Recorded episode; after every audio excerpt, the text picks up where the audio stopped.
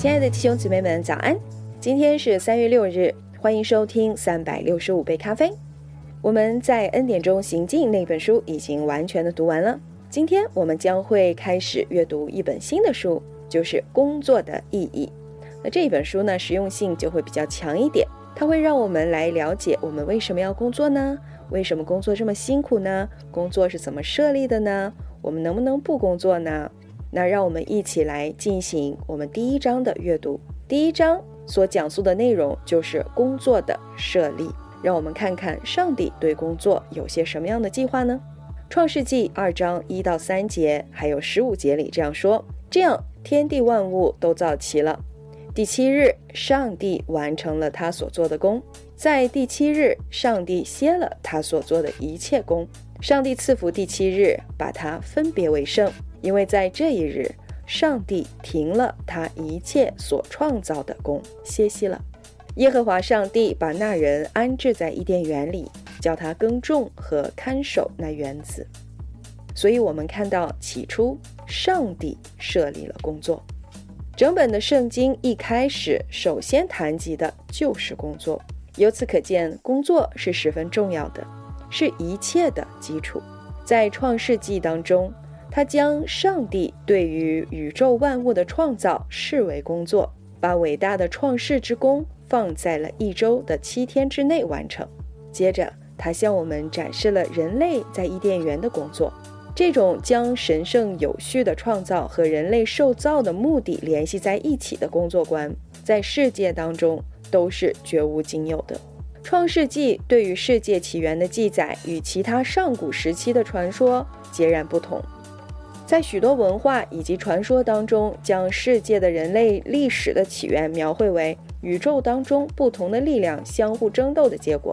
比如，在古巴比伦的一个史诗里面，就有讲述到两个偶像征战之后，其中一位偶像他得胜了，那他就用了另外一个偶像的身体来创造了世界。那这只是他们的一个神话传说，在圣经当中，宇宙绝非是冲突的产物。因为有谁能是上帝的敌手呢？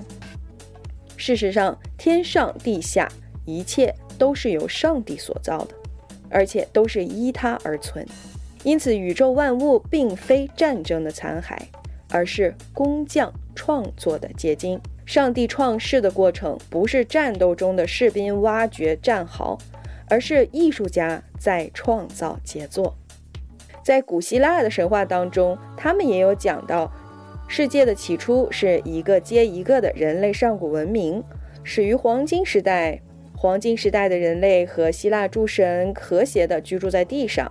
那这个传说里面呢，就有讲到这些人，他们什么都不干，就有丰富的食物遍满福地。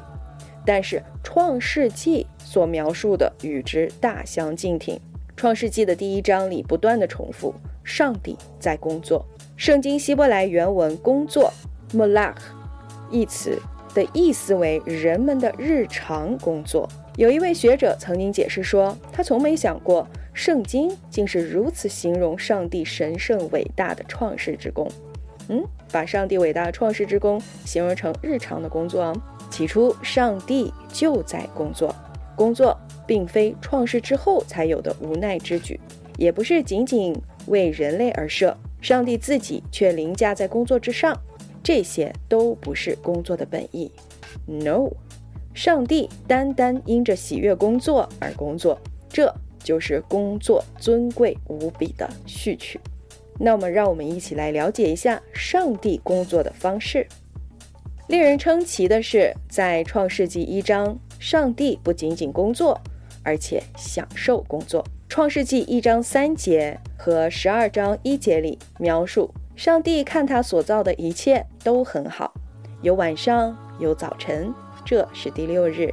这样，天地万物都造齐了。在上帝的眼中，他一切所做之功全然美好。他审视着自己所有的杰作，说一切都很好。这就如同工匠从自己那优秀、满意的作品当中看到了自己，天与地和谐、完美的融合在一起。这和谐一体的天与地，要比一个个独立的主创造之物更能体现造物主本身的品格。创世纪第二章继续讲到，上帝的工作不仅仅是创造，他同样眷顾那些所造之物。这就是神学家所说的上帝的护理 （providence）。上帝创造了人类，也以供应者的身份为人类工作。他造了第一个男人，为他建造了一个花园，并亲自去浇灌，又为他预备了妻子。圣经用余下的篇幅简述了上帝以供应者身份继续不断的浇灌、滋养这片土地，眷顾着这个世界。他为所有受造之物准备食物，帮助受苦的人，使一切的生灵得以保足。最终，我们看到，上帝不仅仅是独自工作，他还呼召工人与他一同工作。在创世纪一章二十八节上，让人类充满这地，征服它。从“征服”一词，我们就可以看到，尽管上帝所造的一切都是好的，但仍有很大智力开发的空间。上帝给我们留下了继续工作的余地，这样人们可以辛勤的工作拓荒。在二章十五节当中，上帝将人类放置在伊甸园，命其耕种和看守。由此可见，在供应者上帝为我们工作的同时，我们也为他工作。的确，上帝透过我们而工作。诗篇一百二十七篇一节里说：“如果不是耶和华建造房屋，建造的人就徒然劳苦。是上帝透过工人建造房屋，为我们预备。”正如马丁路德所说，诗篇。一百四十五篇歌颂上帝喂养世间一切生灵，他透过农夫、牧人之手养活我们。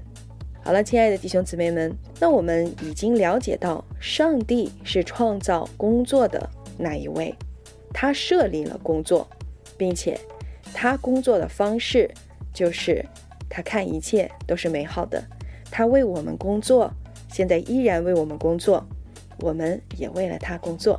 今天我们就先读到这里，明天我们将会继续。耶稣爱你们。